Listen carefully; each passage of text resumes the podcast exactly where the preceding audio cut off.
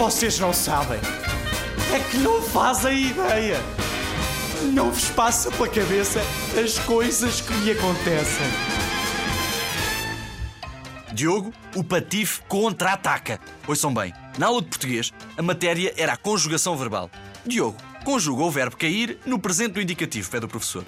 Ah, essa é fácil, professor, exclamou ele. Ele cai, nós rimos, ele levanta-se, nós fugimos.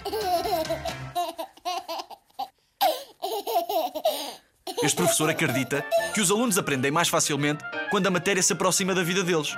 Por isso perguntou: Diogo, quais são os animais que têm de trabalhar muito para que a tua irmã consiga ter um belo vestido de seda? perguntou ele. O Diogo quase nem piscou os olhos, disse automaticamente: Fácil, são os meus pais, professor. Mas isto não é só nas aulas. O Diogo é passado, tem a mania que tem piada fora da escola. Quando foi apanhar o autocarro, o autocarro estava completamente cheio.